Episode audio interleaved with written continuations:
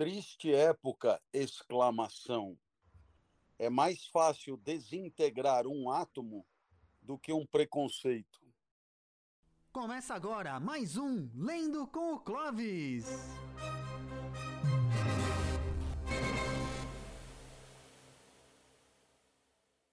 Bom dia, boa tarde, boa noite para você. Olha que alegria, começamos agora mais um episódio do nosso querido Lendo com o Clovis.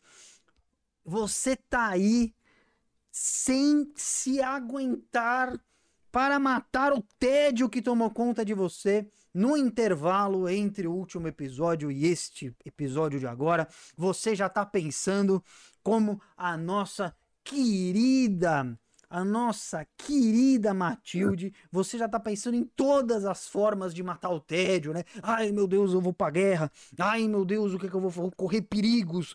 Vou pular de bang jump sem corda, né? Vou é, pular de paraquedas. Vou que mais que andar de moto com alguém que acabou de tirar carta. O que, que eu vou fazer para matar esse tédio? Eu não aguento mais. Eu rolo para cima os vídeos do TikTok e são todos iguais. É a mesma dança de cotovelo. Eu não aguento mais você, mas agora os seus problemas acabaram. Começou mais um episódio. Que maravilha! E nós aqui matando o tédio de, olha, vou dizer para você, vou dizer para você, nós somos 4 mil leitores de O Vermelho e o Negro. 4 mil. 4 mil. E olha, eu tô chutando baixo, hein? Porque pode ser até 4.500, pode ser até 5 mil. Depende do recorte que a gente faz. Quero anunciar para vocês aqui que nós batemos essa semana a marca de 200 mil visualizações só na versão em áudio do podcast. Então, para você que está ouvindo o áudio aí, o nosso imenso abraço, o nosso muito obrigado. É demais, viu? E aqui no YouTube nós comemoramos essa semana a marca de um milhão de impressões dos nossos vídeos do Lendo com o Clovis. Eu tô muito feliz. Sem vocês nada disso seria possível e é por isso que nós vamos fazer de tudo para não só continuar com esse programa, mas para fazer com que ele chegue a todos os lugares do mundo, porque nós somos vistos em mais de 47 países. Também depende muito da semana que a gente olha. Então é assim que eu dou as boas-vindas aos nossos queridos professores Júlio e Clóvis. Como vocês estão de tédio nessa semana, hein? Boa noite, boa noite para quem está em Portugal, boa noite para quem está na Malásia, boa noite para quem está no Azerbaijão, boa noite para o nosso público da Ucrânia que está assistindo a gente hoje, beleza? Uai, boa noite, boa noite, Júlio Pompeu nem na Ucrânia, nem no Azerbaijão, nem na Malásia e nem em Moscou. Aqui estou eu, aqui, aqui da onde sempre falo e começo com uma frase do Einstein. Triste época, a dele, hein? Preciso lembrar que é a dele, né? Triste época, exclamação é mais fácil desintegrar um átomo do que um preconceito. Eu vou repetir a frase do Einstein. É, você sabe que o Einstein, tipo, ele, ele já morreu, né? É, faz um certo tempo já, né? Então eu vou retomar a frase, Júlio Pompeu, triste época. É mais fácil desintegrar um átomo do que um preconceito. É uma linda frase, não? É, e o engraçado é que hoje as pessoas parecem estar com muita vontade de desintegrar átomos por aí é, e de atiçar preconceitos ao mesmo tempo, não é legal? Exato. é, então, eu, eu ia chacotear dizendo que, como a gente está sempre lutando por um mundo melhor, seria normal que é, em quase um século, tivéssemos progredido. Mas é estranho, por mais que a expressão mundo melhor continue sendo repetida, O certo é que aquilo que os nossos antepassados denunciavam parece persistir com uma assim com uma nitidez, né? Eu, eu, eu fiquei encantado quando eu li essa essa frase, né? Encantado mesmo, né? É... Tanto é assim que o próprio Einstein ele complementa duas coisas são infinitas: o universo e a estupidez humana. Então, como, como você vê, o homem. O cara é uma metralhadora. O homem era bom. Esse tal de Einstein era bom. É. Tanto que virou nome de hospital. Tinha futuro esse daí no comentário. Se nós tínhamos a pretensão de ter algum apoio no mundo da saúde, com essa chacotinha, é, ele foi para o espaço. Queria mandar um abraço para para o nosso amigo Bruno Reis, é isso, Gustavo? Isso, isso, de Portugal. Bruno Reis de Portugal. Depois diz o, o Bruno da onde é que você fala exatamente, né? Porque nos últimos tempos tenho me interessado tanto pelo seu país que começo assim a ter a pretensão de conhecê-lo um pouquinho, um bocadinho. Então, se você me disser é, de onde exatamente você fala, eu vou ficar feliz. Eu não sabia que tinha dado filme, não sabia. Eu vou me informar se você tiver mais dados para que eu possa ter acesso a esse filme. Eu vou adorar assistir. Né? E você nos perdoe aqui, é que a gente é ignorante em literatura mesmo, né? É, assim, eu não tenho problema nenhum em assumir. A gente é muito ruim em literatura, mas não é culpa nossa. A gente não é malvado, entendeu? É que lá na escola não, não, não, não houve capricho, viu? Não houve capricho, né? Olha que esse Soror Mariana Alcoforado eu tirei das tripas, né? Porque eu tirei de, de uma combinação muito improvável né? É, de neurônios saudosistas, né? Então, era um pouco isso. Bom, eu queria fazer um pouco também o prometido, sabe, é, eu sou Júlio, porque eu falei que eu tinha me encantado com o Popper. Uhum. Então eu tinha falado um bocadinho daquela, daquela coisa do, do livro, né? Conjecturas e refutações. E eu queria muito que, que a gente, é, enfim, se debruçasse um tiquinho sobre, sobre essa, essa ideia, né? É, a grande ideia do Popper, eu diria muito bem apresentada no Conjecturas e Refutações, é que, é, é, vamos dizer, contrariamente ao que poderíamos pensar no nosso senso comum a respeito de ciência, aí eu, eu, eu digo isso, mas eu não tenho certeza se existe algum senso comum sobre ciência. Né? porque o senso comum depende muito de onde você está. Né? É, e, assim, não, eu, não, eu não sei, provavelmente, se saindo na rua a gente encontra discursos é, mais ou menos homogêneos sobre esse tema. Eu não, eu não sei. Tenho até a impressão que não. Mas, digamos que, num senso não tão comum assim, mas é, é, de certa maneira, aceito, né? o objetivo da ciência né, é o de verificar hipóteses. Né? E o Popper dirá que é exatamente o contrário. Né? O procedimento científico autêntico consiste em tentar refutar. Né? E aí você tem o famoso termo falsear, né? É, é o termo usado por Popper, né?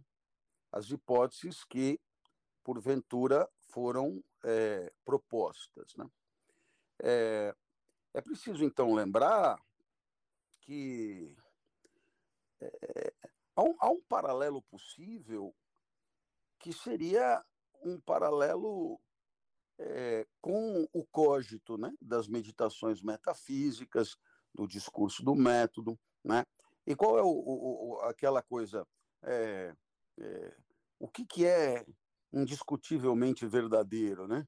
Então, é, desconfio das verdades matemáticas, desconfio das, das constatações empíricas, desconfio das quimeras, desconfio do sonho, desconfio, desconfio, desconfio. É, então, é, nada se sustenta a não ser essa possibilidade que eu tenho de desconfiar. Essa é indiscutível. Então, cogito, né? cogito de, de conjectura mesmo, cogito, logo sou. É, essa é, existe aí um que eu vejo um paralelo possível. É claro que Popper é, é, é não é um cartesiano, não vai por aí, mas tenho a impressão que é, há nesse procedimento essa perspectiva exaustiva né, de refutação do que foi cogitado. Né? É, eu queria é, é, dizer que é, é, a ideia do Popper, ela me parece mesmo, sei lá, o que a gente poderia chamar de contra, contra-intuitiva, digamos assim. Né? É, se a atividade científica consiste em fazer de tudo para verificar teses ou hipóteses, né? é, é, que a ciência procede por verificações, né? É, esse é o que espontaneamente cogitaríamos. Né? É, e, e Popper nos propõe que o papel da ciência é um trabalho de falseamento. Né? É, portanto, o, o que faz o cientista? Né? O cientista parte de uma hipótese, de uma conjectura, é, e ele mesmo né, busca por todos os meios refutá-la, né? é, mostrar que ela é falsa. Né? Isso me faz lembrar de uma de uma defesa de tese que eu assisti na Holanda e eu não vou entrar em detalhes lá da instituição porque não, no mundo que a gente vive hoje não dá para usar nome próprio sem ter um papel autorizando. Né? Mas era muito interessante a defesa de tese. Eu não vou dizer nada de mal, muito pelo contrário. Mas, Júlio, eu não sei se você já ouviu falar nesse protocolo, nesse ritual, mas o doutorando, digamos, o, o examinando, né, ele se apresenta num determinado lugar ali ele fica e face a face tem a, a banca. E esse doutorando, ele vem acompanhado de dois indivíduos trajados em paramentos militares de combate. e, e, assim, eu, eu tô achando inspirador isso. Eu, eu não estou falando é, dessa nossa charopada de ciências humanas, não. Eu estou falando de tese com, sabe, com equação, raiz quadrada, é, sabe? Uhum, equação uhum, de quinto grau. Estão me ouvindo não? Estão me ouvindo bem? Sim, sim. Hã? Sim, sim. Estou falando de, de coisa séria. E tem o cara, né? E tem dois, tipo com, com escudo, sabe? Com armadura, sabe? Tipo Conan o Bárbaro, assim, é, junto do cara. Nossa. Eu olhei aquilo e falei, bom, deve ter alguma sacanagem, em algum momento entram os caras do programa humorístico, é, pra... mas não, era assim mesmo, e é assim mesmo que funciona ali, né? Inclusive, eu não vou dar o nome próprio, mas é uma universidade onde Einstein trabalhou muito tempo, sabe? É, e, bom, então eu, eu, eu me lembrei disso, mas que fique claro, é, nesse caso, o doutorando, ele é um defensor da sua hipótese. E ele ainda se vê ajudado por outros dois armados combatentes. E a banca é que busca demolir a todo custo. Então não tem aquela coisa de elogiar, elogiar o orientador, elogiar a trajetória, dizer que conhece o doutorando, dizer que é amigo do doutorando, dizer que, nossa, que é, via o doutorando chupar picolé todo Trocou dia fralda antes, do doutorando. né? Viu? Trocou fralda do doutorando, né? não tinha porra nenhuma. Dava a largada e os caras começavam. Isso é uma bosta, isso é uma bosta, isso é ruim, está errado, errado, errado. E ele defendendo, e os dois ali, com o escudo na mão, é, em luta. É, é, eu, eu nunca vi nada mais curioso do que essa. Do que essa. Bom, é, então eu queria avançar um tiquinho mais, dizer que Popper, é, no Conjecturas e Refutações, justamente ele, ele denuncia, ele se coloca, digamos, à margem tanto do racionalismo cartesiano quanto do empirismo inglês, ele se posiciona e isso é importante que se diga, não é? Mas eu queria é, é, dizer que Popper dá a Hume uma, uma razão, né? um apoio, ao dizer o seguinte: se formos fundar toda a ciência na observação, isto é, no chamado raciocínio por indução, isto é, se eu vi 10 mil cisnes brancos, é porque o décimo, o, o, o, o décimo milésimo primeiro também será. Então, diz Popper, é evidente que nunca chegaremos a nenhuma certeza. É, então, aí estamos sempre de acordo, não conseguimos saltar da observação empírica para uma lei. Por quê? Porque o, o acúmulo de experiências equivalentes não nos autoriza a passar a generalidade né, que a lei é, é, anuncia. Né? É, muito bem.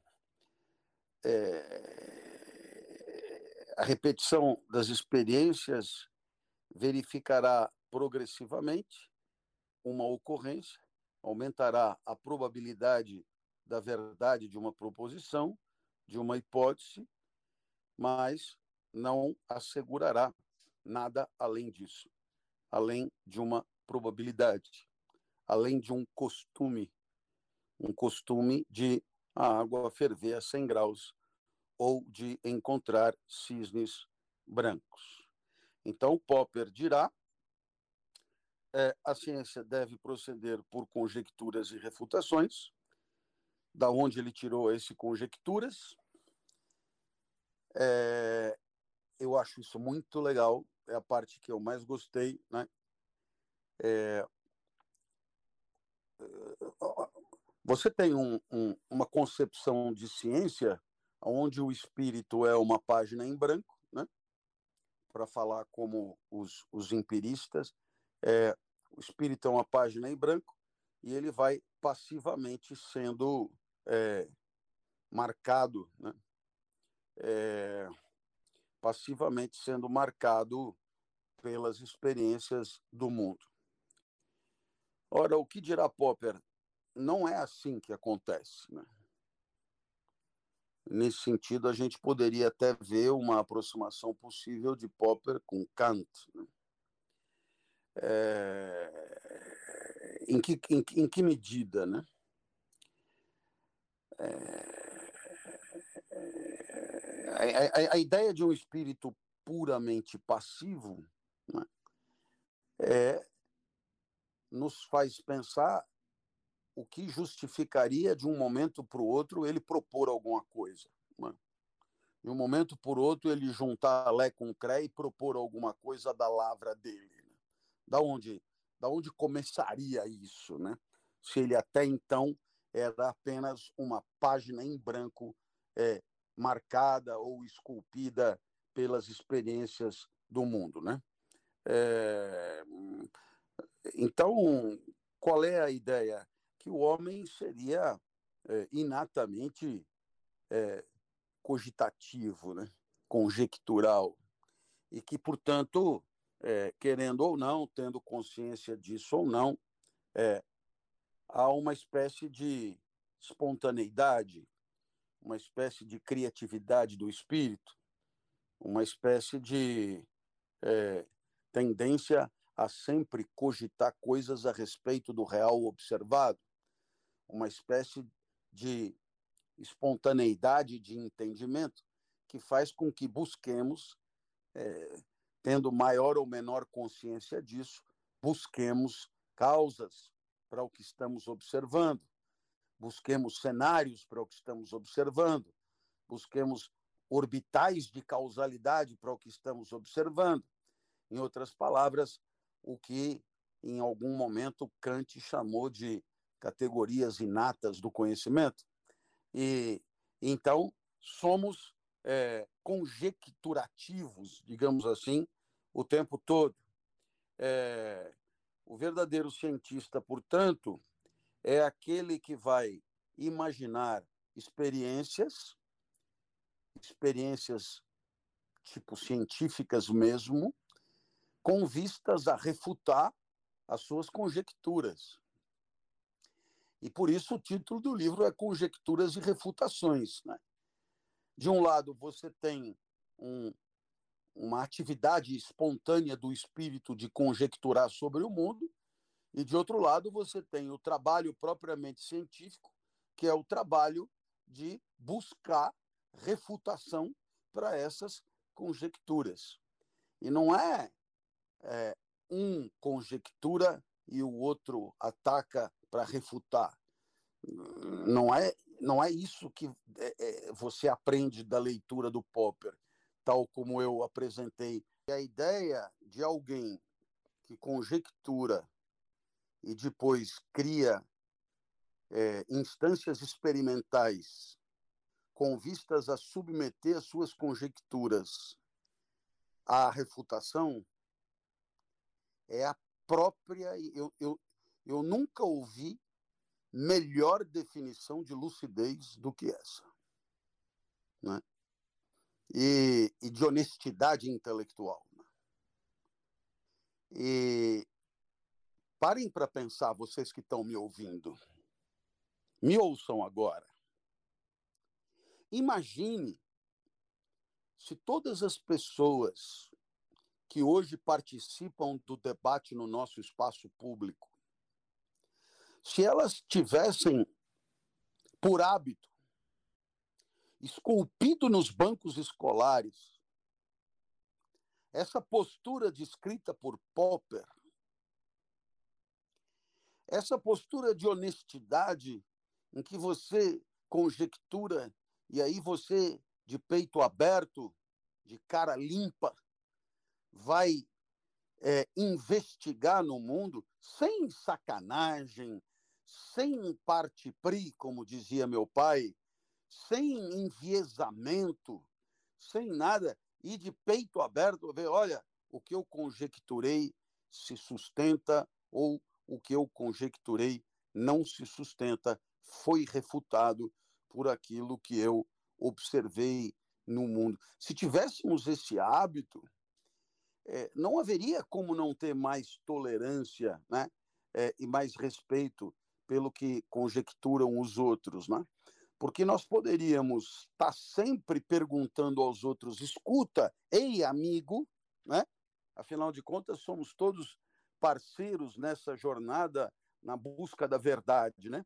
Ei amigo, isso que você está falando é uma mera conjectura ou você já submeteu isso, não é, a uma apreciação científica que que botou à prova né, essa conjectura, entendeu? E aí a pessoa poderá dizer de peito aberto o estágio né, eh, de amadurecimento da sua ideia. Né? É, e, e isso, claro, poderá permitir é, que, de modo mais coletivo, possamos ajudar-nos uns aos outros né, a essa busca do que é o, o, o, pensamento mais próximo da verdade, etc. Então, é de uma extraordinária lucidez essa apresentação de conjecturas e refutações. Então, eu aqui me calo, dou a, a palavra a vocês se quiserem acrescentar alguma coisa, e aí é o, temp, é o tempinho de eu trocar de Kindle, né? Porque é, o Kindle em que está o Karl Popper não é o mesmo Kindle do vermelho e negro, porque o Kindle do Karl Popper é o Kindle de outra Amazon, né? e o vermelho e negro está aqui na Amazon do Brasil, é outro Kindle. Então ah. eu tenho uma sequência de Kindles que, Agora. evidentemente, me permite fazer a publicidade é, gratuita é, é, da empresa que o fabrica, como se fosse necessário, mas, ao mesmo tempo, me permite dizer que, é, graças ao Kindle, uma pessoa como eu, é, é, deficiente visual severa, é, mas não cego, pode ler. Né?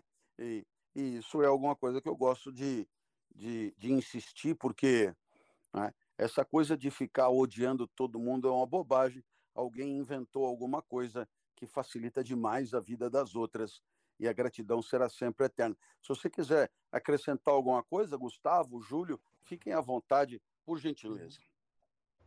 Não, eu, eu pensei no, na ideia do vazio do conhecimento, né? desse ponto de partida, o, do esforço de refutação para testar a hipótese, para afastar. A ideia, mais ou menos, é de que, olha, se eu consigo é, se eu me esforço verdadeiramente para refutar uma hipótese e não consigo refutar, se outras pessoas tentam no mesmo esforço e também não conseguem, a irrefutabilidade da, né, da hipótese é a prova da existência de algo real no mundo. Então, você precisa afastar más ideias para que a verdade apareça. Isso é mais ou menos o que está em Platão também, né? no, no diálogo que é o Mênon em que o Menon está perguntando para Sócrates se é possível ensinar virtude. E lá pelas tantas o Platão, olha, Menon, não sei se dá para ensinar alguma coisa para alguém. O Menon, como assim? Aí ele pede para chamar um escravo, né? Você fala grego? O escravo diz, falo. E, e, Platão começa a fazer perguntas ali de matemática. Né? Uhum. Eu tenho um quadrado de lado 2, a área é 4. Se eu tenho, portanto, um quadrado com o dobro do tamanho do lado, a área vai ser o dobro, o escravo, a primeira resposta é dizer sim, claro, se dobra o lado, dobra a área. E aí o Sócrates mostra, não, não, não dobra, né? 2 vezes 2 é 4, 4 vezes 4 é 16, não é o dobro de 8, né? É, é diferente, né? A proporção não está batendo. E aí ele vai num jogo matemático com desenhos, né? Ele vai computando as respostas incorretas, as respostas de bate-pronto que o escravo dá, até que o escravo mesmo chega à resposta correta, né? E aí o Sócrates pergunta, ô Menon, você reparou no que aconteceu? Eu falei, reparei. Eu ensinei realmente alguma coisa para ele? Não. Eu só afastei conhecimentos que o impediam de perceber a verdade que ele já sabia, né? Se pensar nas ciências naturais, a verdade que é um dado material concreto do mundo que já está aí. Agora, quando a gente fala das humanidades, né? Quando a gente fala dessa área do conhecimento que não tem juízo de fato, tem juízo de valor, tipo política, né? Que não tem um certo e um errado, tem um adequado e inadequado. Tem o que a gente gosta e o que a gente não gosta, tem o que a gente deseja e o que a gente não deseja. Aí nesse campo é mais difícil ainda, porque é, é, é mais raro você encontrar alguém com esforço para refutar alguma coisa porque o que muita gente quer é fazer uma petição de princípio, é fazer, defender um libelo. Eu acho que o mundo é assim, e se todo mundo aplaudir o mundo que eu acho que tem que ser, se todo mundo aplaudir a minha ideia, que legal, eu sou um cara, né, eu fico aí é, por cima da galera. Isso é prestígio, isso é poder, isso é consagração. E se alguém diz o contrário do que eu penso, eu passo a odiar essa pessoa porque ela está afetando a minha posição social né? Agora, é, eu acho que aí o vazio vale do mesmo jeito, né? É preciso a gente tirar da cabeça os critérios que nos enviesam para análise, né? Na esperança de que a gente possa meio que se render às evidências de alguma coisa, né? Pois é, eu acho que é isso que ele, ele é interessante ele dizer, quer dizer, é científico é. aquilo que dá para dizer que é falso. Né? né? É, é, então, é, mostra que a ciência não é o lugar da verdade, né? é, é, mas é, o lugar da busca. É, é, é, é o que dá para dizer que é falso. Quer dizer, é, é, eu, eu ao, alguns exemplos de comentadores de Karl Popper são muito consagrados, né? É, e um desses exemplos é, é o próprio discurso da, da, da astrologia, né? Ele, ele não é falseado, sempre dá certo, né? É, o outro, um outro exemplo que me ocorreu refletir a respeito, né? É o exemplo da própria luta de classe, né? Quer dizer, se o cara joga do lado do patrão, ele é um alienado.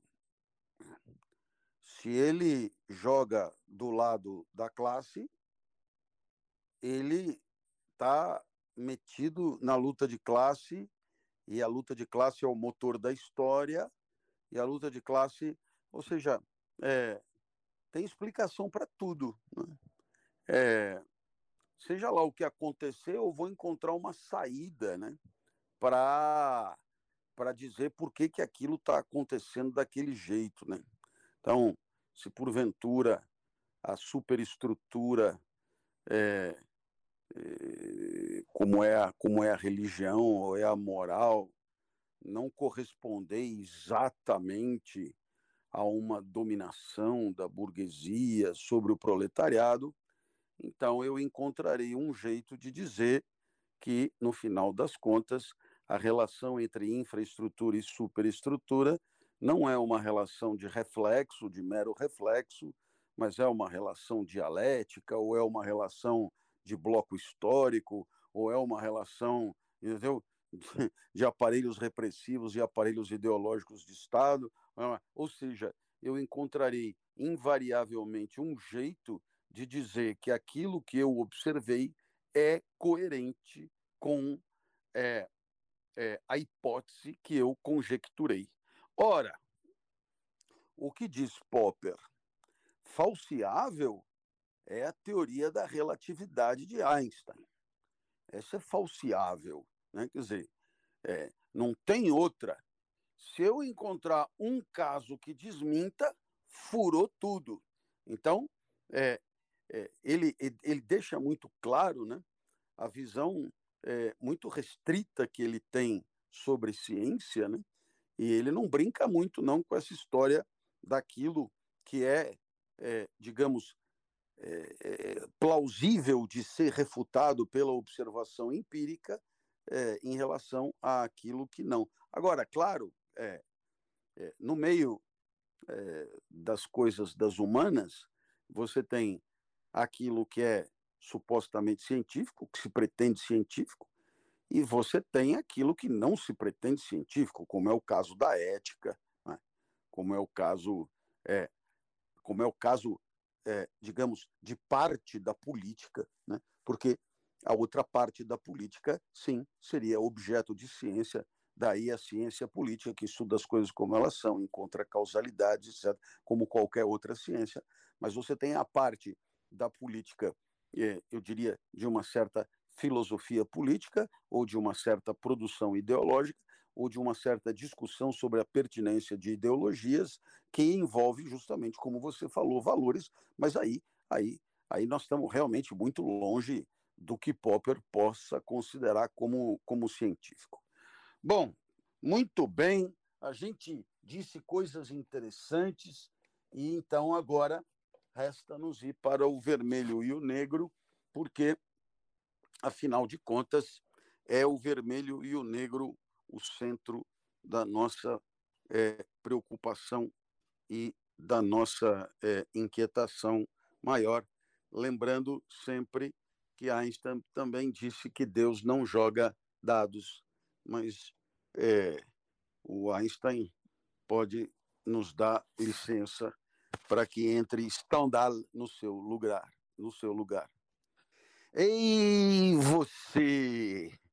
Nossa, quando eu estudava jornalismo, chegava em casa na rua Tatuí, e ainda com meu pai e minha mãe, ia para o meu quarto, ligava o rádio, e no rádio tinha, naquela época, tinha Cidade, Cidade FM, tinha Manchete FM. E aí eu me lembro que na Manchete FM, acho que era na Manchete, tinha a tradução da meia-noite, né? E era engraçado. é, eu me lembro que é, uma vez a música era Eu Caçador de Mim. É, não sei se esse é o título, mas enfim, era esse o. Lembra Milton Nascimento? Eu, sim, sim. caçador de uhum. mim. Sabe como o cara traduziu por self safari? Eu, puxa, eu falei, cara, é muito boa. Self Safari é muito boa. Eu, caçador de mim, eu falei, meu, um, um dia vai ser a minha vez. Então, vamos lá, vamos junto. Eu abro aspas.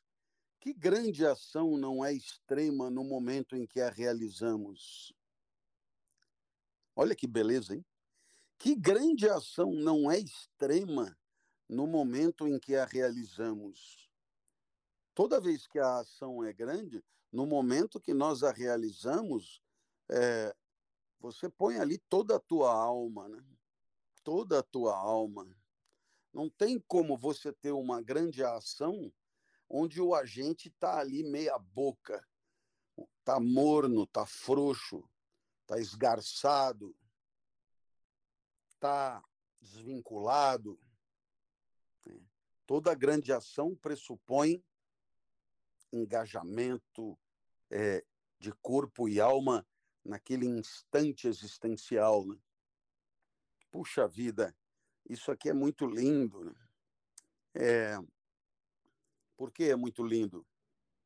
Porque eu sempre achei que um dos grandes problemas da existência é a fragmentação, é a divisão, porque ela é enfraquecedora mesmo, né?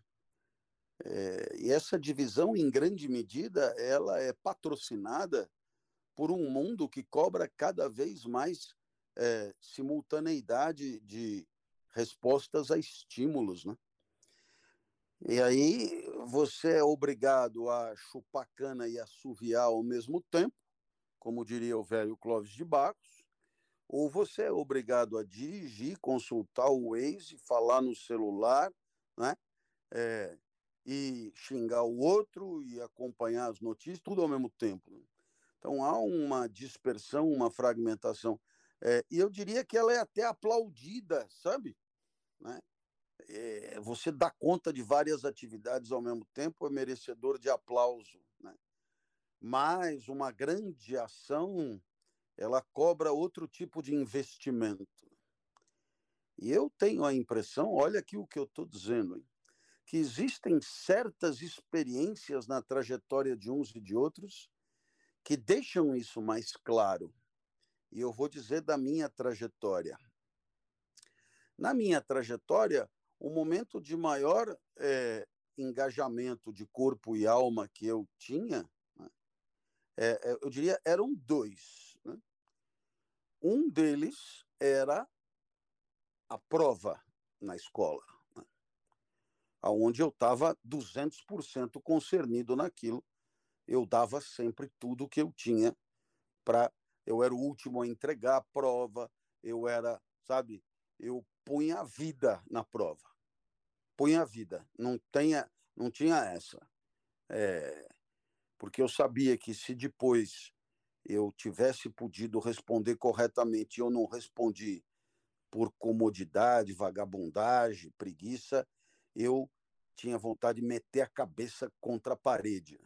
Então eu já dava tudo o que eu tinha. E a outra experiência, aqui eu queria chamar a atenção de vocês, é a esportiva. Tá? É, eu não gosto de falar muito a respeito, mas em algum momento da minha vida eu participei de competições de natação. Eu era um nadador medíocre é, é, no que diz respeito à, comparação com os outros, que é o, em que consiste toda a competição, né? Eu era um nadador medíocre, mas eu não era nada medíocre no que diz respeito ao meu esforço perante as minhas limitações. Então eu entrava na piscina e eu saía da piscina extenuado. É, é, é, teve uma vez, eu até aproveito para contar essa história, Júlio e Gustavo, eu já era velho, eu já era velho, eu acho que era categoria 35, era é, competição de Masters. Estão me acompanhando não? Uhum. Competição Sim. de Masters. Né?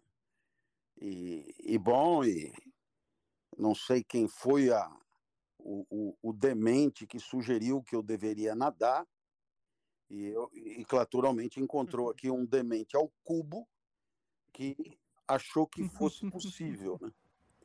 Muito bem. Então lá fui eu, representando a ACM do Centro, Rua Nestor Pestana, no Esporte Clube Pinheiros, num domingo pela manhã, nadar o Campeonato Paulista de Masters. É, horas de treinamento, zero, zero. Lá fui eu, com o roupão escondendo a barriga, e etc. Lá fui eu. E aí, é, inclusive, a, a, é, eu me lembro que eu me confundi na minha prova e quando chamaram a mim para competir, eu não estava onde eu devia estar. Né? Então, é, eu me lembro de uma pessoa empenhada que eu participasse da prova, saiu correndo para ver a minha ficha, não sei o que e tal. Eu me lembro disso. Aí eu, eu, eu subi na, na baliza, né? Eu subi na baliza e eu é, nadei 50 metros peito. 50 metros peito. É, quantidade de treinamento, nada, né? Isso, sei lá, já fazia 20 anos que eu não competia, ou quase isso. Né? Meu amigo Júlio Pompeu, quando chegou e eu bati a mão lá no fim, eu passei por uma vergonha imensa, por uma razão muito simples. Eu não conseguia sair da piscina. Eu, sabe quando você sai da piscina como qualquer pessoa decente? Você não vai pela escadinha como se tivesse 200 anos. Você vai é, sair pela cabeceira da piscina. Aí eu apoiei as duas mãos e impulsionei para sair da piscina. E eu fiquei com a bunda exposta para o mundo e eu não conseguia botar as pernas para cima para sair da piscina. Então eu olhei assim, numa, numa, numa situação, é, num misto de ridículo e coisa, mas havia uma interpretação positiva ali. E qual era a interpretação positiva? Eu tinha deixado naquela piscina todas as minhas energias. Não tinha sobrado nem para sair da piscina. Eu acho que foi isso que permitiu a iniciativa de alguns de me aplaudir. É, sabe aquela coisa? Vamos bater palma para esse cara, porque realmente né, é, a, o nível de deprimência já alcançou o teto, né? não dá mais para. Então, é, essa história é uma história que eu me lembro, é, de que eu me lembro muito, muito bem. É, e é, eu me lembro que nesse campeonato paulista de Masters, embora essa história seja ridícula, eu fiquei em segundo lugar, sem nunca ter treinado por 20 anos, que já... mas, mas é, depois disso nunca mais eu repeti a dose, né? porque, é, digamos, é, é, uma barbaridade dessa você faz uma vez, mas não, não precisa repetir, né? É um, é um exagero repetir. Então, foi isso que eu queria contar para você, que grande ação não é extrema no momento em que a realizamos. Quando é realizada é que parece possível aos olhos das pessoas comuns. Só quando é realizada é que parece possível aos olhos das pessoas comuns. Exatamente o que eu acho, né? É, muitas vezes a realidade supera a cogitação, né? supera a, a, o devaneio. Né? Você pega e fala, não, não é possível.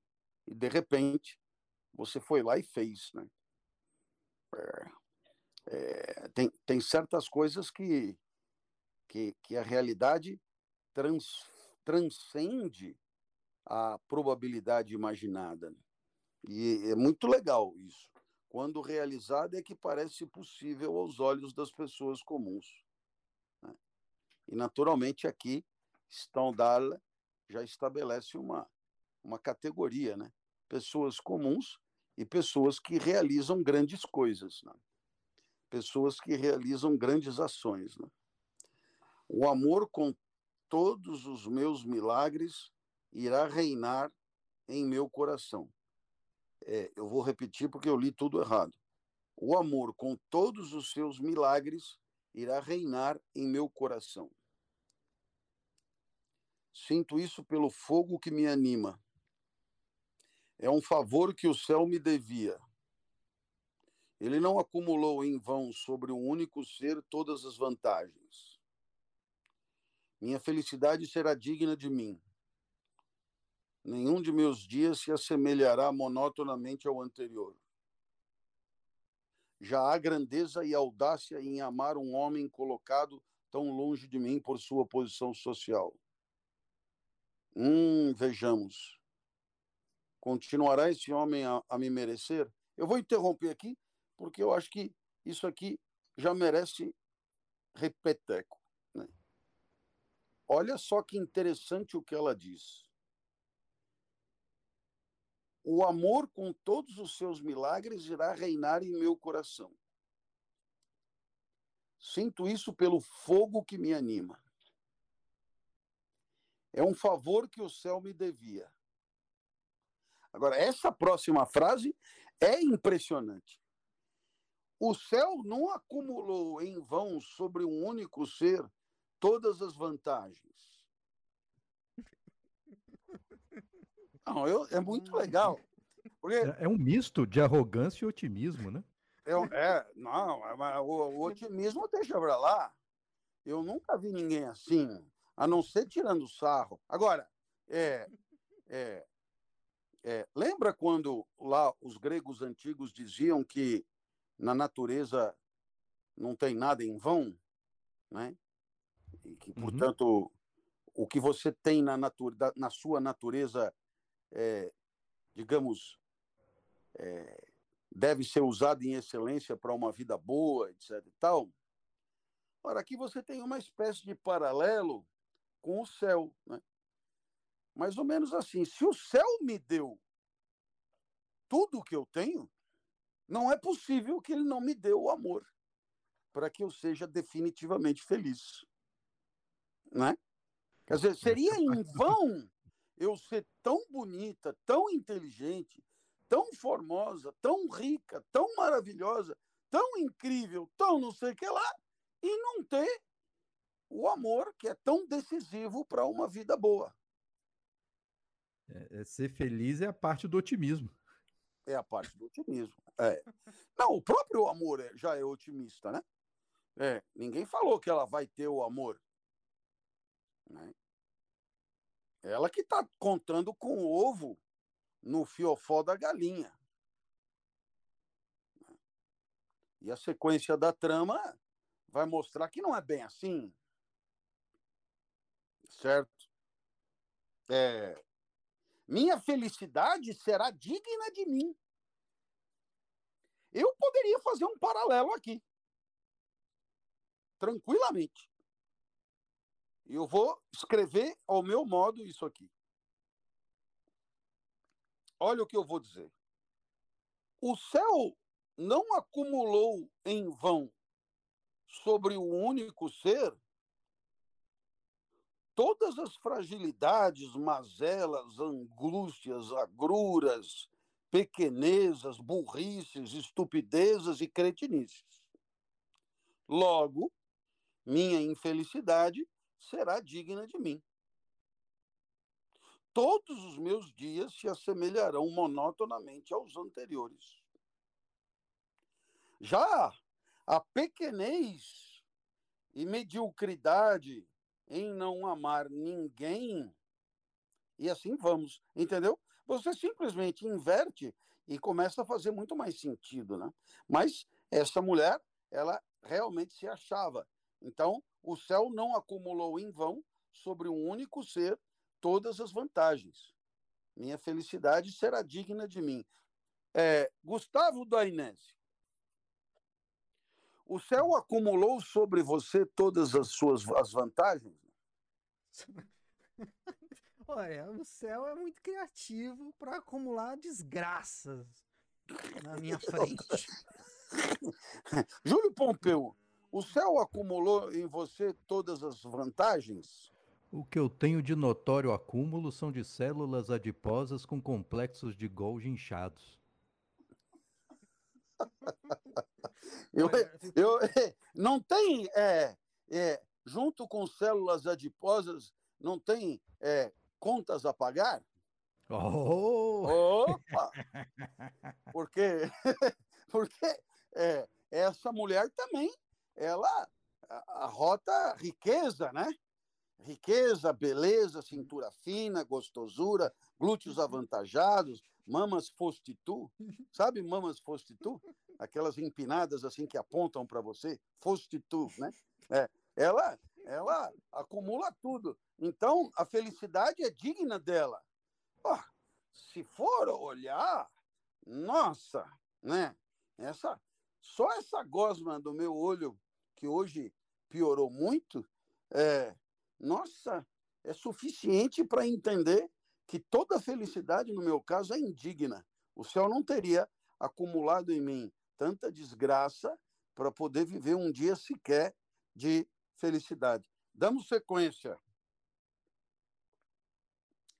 Já há grandeza e audácia em amar um homem colocado tão longe de mim por sua posição social. É, ela acha isso, que é super grandioso, né? Vejamos. Ainda é humilde. Continua, continuará, esse, continuará esse homem a me merecer? Gustavo, tá aí? Tô, tô. Continuará esse homem a me merecer? Quer é, dizer, vai ter que fazer por. Né? Não, ele, ele tem que continuar esquisito. Na verdade, vamos falar o que é. Para Julian continuar merecendo o Matilde, ele tem que continuar desprezando o Matilde. Concorda comigo ou não? Uhum. É, pois é. É verdade. Porque se ele cair na dela, começar a cortejá-la que nem os outros, ele vira um bundão que nem os outros. É, o que que, na verdade, o que Julian sabe fazer junto a Matilde é fabricar a falta. E por isso despertar uhum. o seu desejo. Júlio, algo a acrescentar ou a discordar? Não, é, é isso mesmo. É. é isso mesmo. É. Tem que continuar sendo esquisito. É, assim, até me anima, né? Porque meu apelido na universidade era esquisito. Talvez eu tenha alguma chance aí, né? Pois é, você vê que talvez ser esquisito seja condição necessária, mas não suficiente de sucessos afetivos. Tá vendo? Porque esquisito uhum. por esquisito, vamos combinar. Nós que lemos Stendhal formamos um clube. Eu posso imaginar Inclusive, que essa galera que nos ouve aí Nossa, deve fazer uma legião que eu chamaria de Exército de Branca Leone, né? é, vamos, vamos combinar que eu, eu, eu não os vi, eu nunca vi ninguém, mas eu posso imaginar que é gente nossa. É gente nossa, é gente esquisita. Aliás, é, a gente já é. deixou claro que nós não aceitamos pessoas normais. Não, já deixamos claríssimo isso. Pessoas normais, se estiverem nos ouvindo, são intrusas indevidas, viu? E sentirão cãibra hoje à noite. Né? Eu me lembro em Mogi das Cruzes, quando eu lá trabalhava, que havia um restaurante chamado Bife Esquisito. E o que, que o restaurante oferecia? Um único prato. Qual era o prato?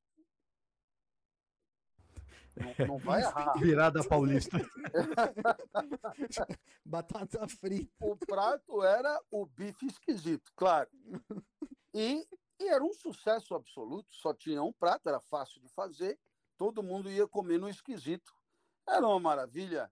É, o que é interessante é que esse esquisito de Mogi era o esquisito no meio do trivial, né? Era era esquisito pela sua absoluta trivialidade.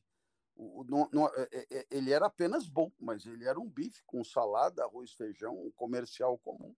Né? Agora, o Julian não, ele é esquisito com gosto mesmo, né? Por quê? Porque, inclusive, ele tem é, é, um enviesamento. Como ele teve uma, so, uma socialização, é, eu diria, muito própria, né? É, ele tem é, interiorizado como regras sociais de comportamento cacuetes muito pouco previsíveis né? no universo que ele frequenta. Né? Então, é, eu, eu, eu tive um amigo, tenho um amigo, claro, Arthur Meucci, né? que tinha um quê de, de, de Julian Sorrel, é, e ele isso fazia dele uma figura destemida. Ele, ele não se intimidava por aquilo que a sociedade costuma usar para intimidar as pessoas, né? E ele não se intimidava por quê? Porque ele teve uma socialização que permitia essa, esse atrevimento, essa ousadia dele né? em, em, em, em, interagir com as pessoas sem tanto engessamento né, da, das suas posições sociais. Né? Eu me lembro uma vez, é, fomos dar uma palestra no Banco Real, né? e, e aquele, aquele formalismo todo e tal, senhor para cá, doutor para lá, não sei o quê. E o, o CEO do Banco Real, na época, contou uma piadinha e o Arthur, ele acho que estava distraído e não, não ouviu a piada no, no momento. E depois ele recuperou a piada, tipo 40 segundos depois, o que foi suficiente para um deslocamento imenso no tempo. E aí ele riu. E no que ele riu, ele deu um tabefe nas costas do, do CEO e o café do cara foi para tudo que foi lado. Isso foi sensacional. Foi sensacional, porque foi tão inusitado. O deslocamento no tempo foi suficiente para impressionar. Ninguém sabia mais do que ele estava rindo. No tapa nas costas, cara, foi incrível, né? É, outra, outra curiosidade dele foi quando é, grande Arthur, que que, que como, como faz falta um Arthur Meucci no cotidiano da gente.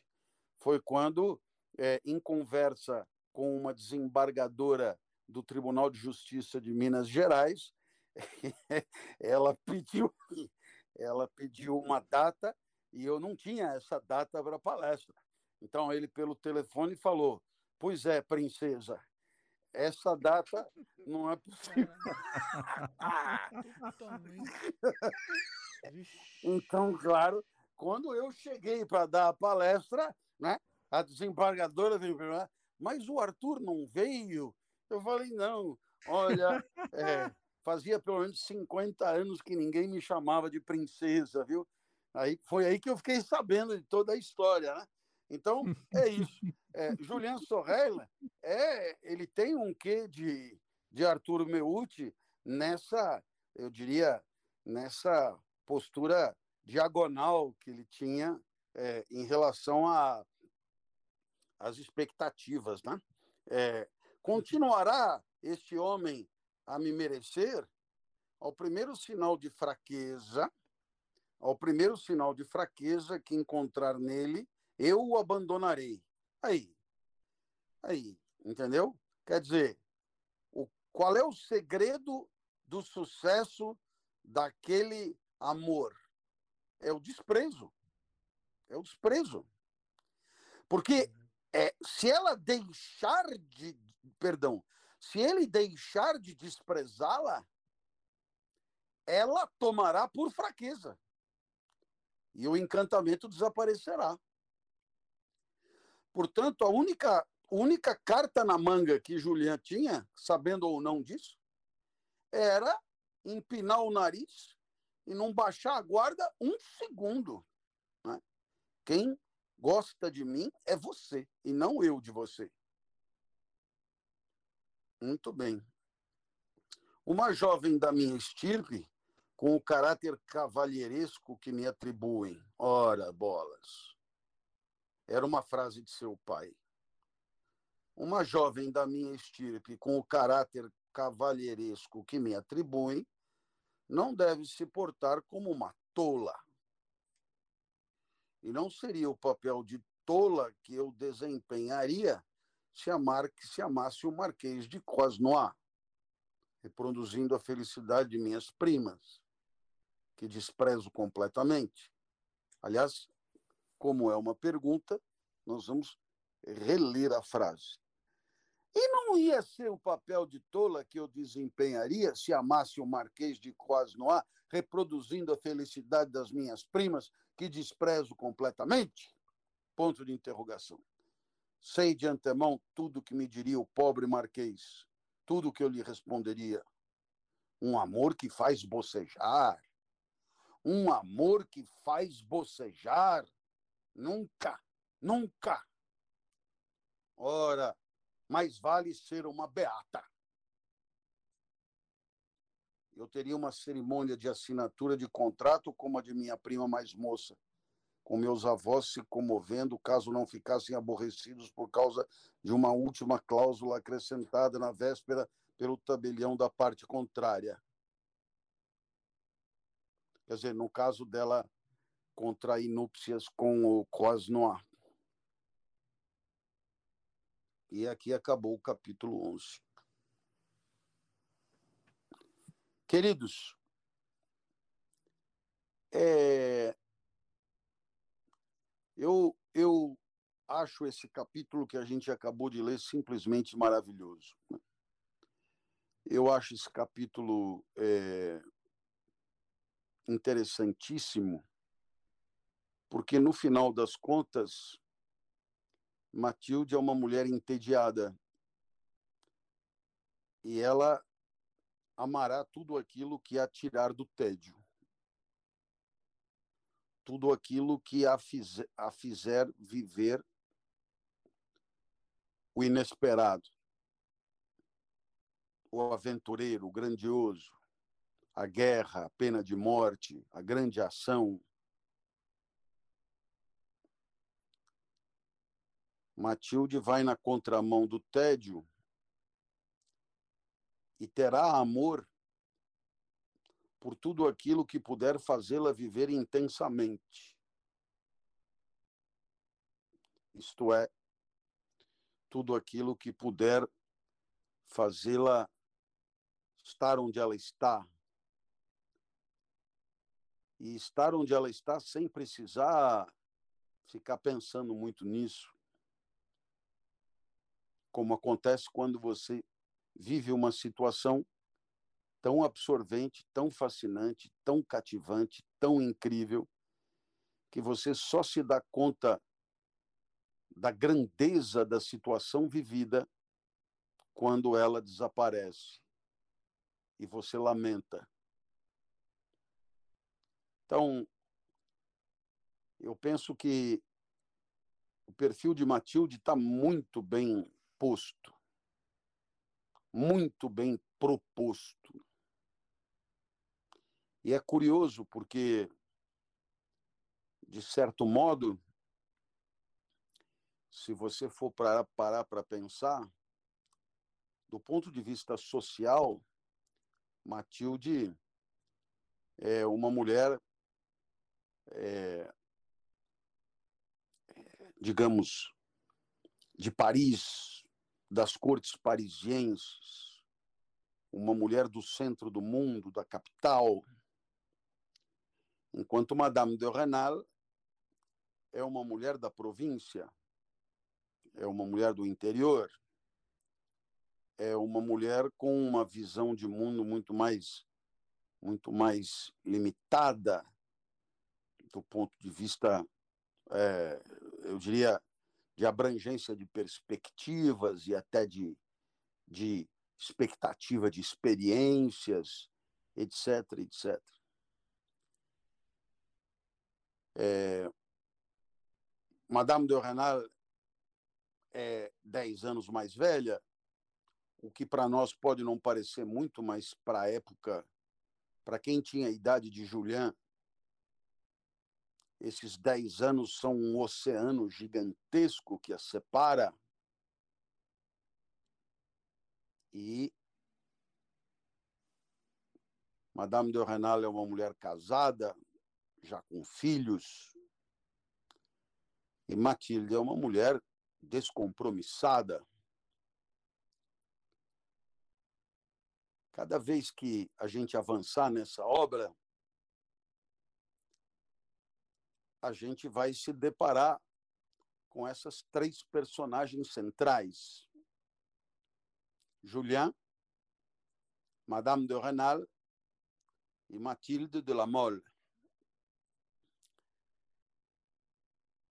Mathilde e Madame de Renal parecem ter um ponto em comum. E esse ponto em comum é o espírito do tempo, né? é o tédio é uma vida que não satisfaz, é, um, é, um, é uma pobreza existencial, é, é, um, é um rastejamento, né? é um, um, um, um desconforto pela, eu diria, pela frivolidade né, das experiências do mundo, né? pela, pela falta de, de relevância das ocorrências da vida. E por razões diferentes, Julian permitiu a essas duas damas é, um vislumbre de uma nova vida. E o vislumbre dessa nova vida estava afetivamente fundado no amor por ele. Então, esse é o cenário que nós temos nesse momento. A gente, a partir de segunda, começa a ler o capítulo 12. Essa semana foi uma semana maiúscula do nosso programa, porque nós tivemos o retorno do Gustavo é, já pai não tão fresco, e nós tivemos é, o Júlio agora é, aqui papeando e dialogando comigo e me ajudando a enriquecer é, essa leitura.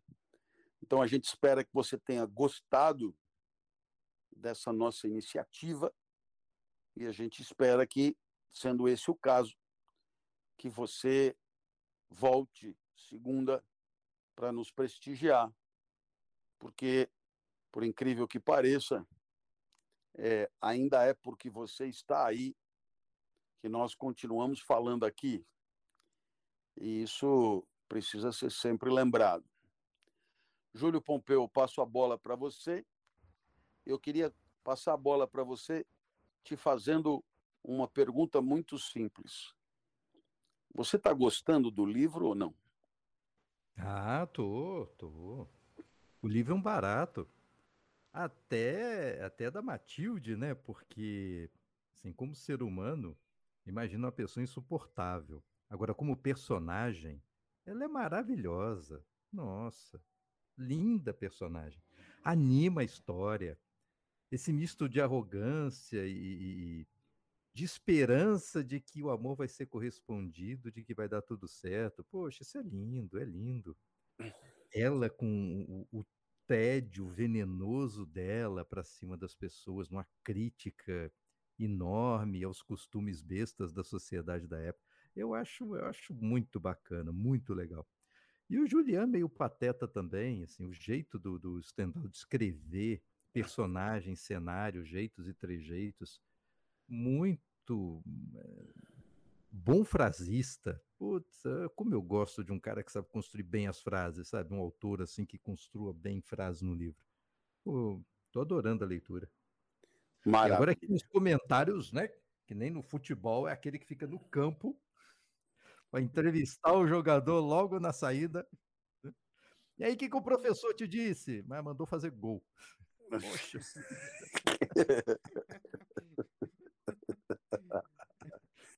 Eu lembrei é do Ronaldo, né? Quando, quando o Brasil perde para a França, né? Na final da Copa do Mundo e tal, e monta uma CPI, né?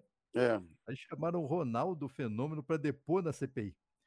Acho que foi um CPI, momento é? de genialidade da vida dele. Que um deputado, que eu não lembro quem foi, perguntou: Eu vou ser direto por que o Brasil perdeu para a França? E Ronaldo, porque a França fez mais gol. Eles marcaram a gente não, mano. É. É. É incrível que nós tenhamos usado o tempo do parlamento para uma cena dessa, não? Nossa, ainda ah. bem que eu era jovem demais para acompanhar esse tipo de palhaçada. Que coisa ridícula, cara. Senão meus cabelos teriam embranquecido uns cinco anos antes. Que coisa ridícula, velho. Cara, eu não lembrava disso não, mas agora lembrei. Não é? Que coisa ridícula. Esse é para inaugurar o sextar, né? Porque pra, depois dessa já tá todo mundo estourando as rolhas. Né? Então, é, nós vamos dar toda sexta-feira agora uma dica culinária. Ah. É. Então, eu vou, é, em homenagem ao Bruno Reis, eu vou sugerir que todos é, compareçam à cozinha. Haverá de haver cinco ovos na geladeira. É, separem a gema da clara. Com a clara amanhã façam um pudim de clara. Não é muito difícil, é só pôr açúcar. Agora, com a gema, você faça uma gemada com as seguintes características. Você bata essa gema, essa gemada com, presta atenção, com muito açúcar, claro, com chocolate amargo e ponha junto um cálice de vinho do Porto. Uh, aí que é o bicho, hein? Hein? E Aí agora, é bicho. agora, se você realmente for de alto nível, você vai pegar isso aí tudo e vai jogar em cima de uma bola de sorvete de morango. Mas sorvete de morango com leite, entendeu? Porque tem agora sorvete de morango feito de água. Não, Sorvete de morango é aquele tradicional, com leite, e fica rosinha, com frutas, e você joga em cima essa gemada com vinho do Porto. Olha, eu vou aí. É, é, não esquece de comer isso já deitado na cama, com a sua camisola, com o seu pompom, com a sua meia de lã que vai até o joelho para não sentir frio na canela, entendeu? E depois que terminar, assista é, O Caminho das Índias, que vai passar das 11 à meia-noite no canal Viva, né? Caminho das Índias. E à meia-noite você desliga a televisão, toma uma pílula de melatonina e, e dorme até amanhã. E aí alguém dirá: pode a vida não ser feliz? Não pode. E do que, que nós precisamos? De cinco gemas um, um, um pouco de chocolate amargo, açúcar, vinho do Porto e uma bola de sorvete de morango. Não é muito. De onde o senhor tirou essa receita? Tirei esta receita da minha experiência de vida como criança, da minha mãe que me preparava gemada pelo menos duas vezes por semana, porque eu era muito franzino e eu tinha que crescer forte e robusto.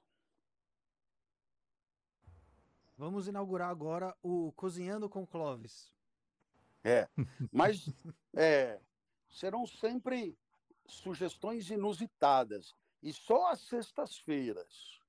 Na próxima sexta-feira, eu ensinarei a fazer miolos de carneiro com redução de laranja. Olha. Muito, Tá bom. muito peculiar, hein? Ai, Eu vou, tentar servir para o Sócrates daqui a um ano. dele, a cara do Gustavo de desagrado foi impagável. É por causa da laranja. É a laranja que costuma me dar uma acidez no estômago. É? Ah, então faz redução de jabuticaba. Pronto. Se você não quiser fazer a redução, compra uma geleia de jabuticaba e joga em cima do miolo. Miolo é o cérebro mesmo, viu? Claro. Miolo é o cérebro, não vá se equivocar. Compra cérebro de carneiro, pede no seu açougueiro de confiança, né? Compre cérebro. O, como é o nome do meu? Bruno, Bruno. Bruno, aí por ó, cérebro que é de 2h20 da compre, madrugada lá. né? Prepare, Bruno, pode altura, preparar já com acha que já alho, dormiu. pode preparar bem feito a coisa e, e no final geleia de jabuticaba. Quem não é brasileiro não sabe o que é geleia de jabuticaba, porque existe uma lenda que jabuticaba só existe no Brasil. É verdade isso ou não? Não faço Não, ideia, não. Mas, Tem em mas outros é- cantos também. Tem em outros cantos? Tem. Mas não tem Inclusive- uma piada que jabuticaba, jabuticaba e não sei o Sim. que só tem aqui? É lenda. Outra- É lenda, ah, é lenda. Então, é geleia de jabuticaba mesmo. Você que está nos acompanhando em Kiev, procure jabuticaba aí, faça você mesmo a geleia. Entendeu? E aí você, para sexta-feira que vem, deixa separado, deixa descansando, que é chique dizer isso, deixa descansando, porque nós vamos ensinar a fazer um miolo de, de carneiro com geleia de jabuticaba. Fiquem bem, queridos. Gustavo, dá um beijo no Sócrates. Valeu. Júlio, um beijo no Davi, é, em especial porque o Davi é um menino é, de ouro, viu? É, eu aviso a todos, Davi é o filho mais velho do, do, do Júlio e que eu conheço desde que ele não era velho ainda, né? E eu me lembro dele ter vindo em casa e, e havia uma bola de basquete, era uma coisa assim, e que ele ficou muito feliz de estar ali e eu fiquei muito feliz de tê-lo feito feliz. Por isso, essa imagem nunca mais sairá da minha memória. Fiquem bem. Beijo grande. Ô, Valeu, gente. Clóvis. Esse foi o Lendo com o Clovis. Não perca nosso próximo episódio, aqui no www.twitch.tv barra Clovis, às segundas, quartas e sextas, às 21 horas.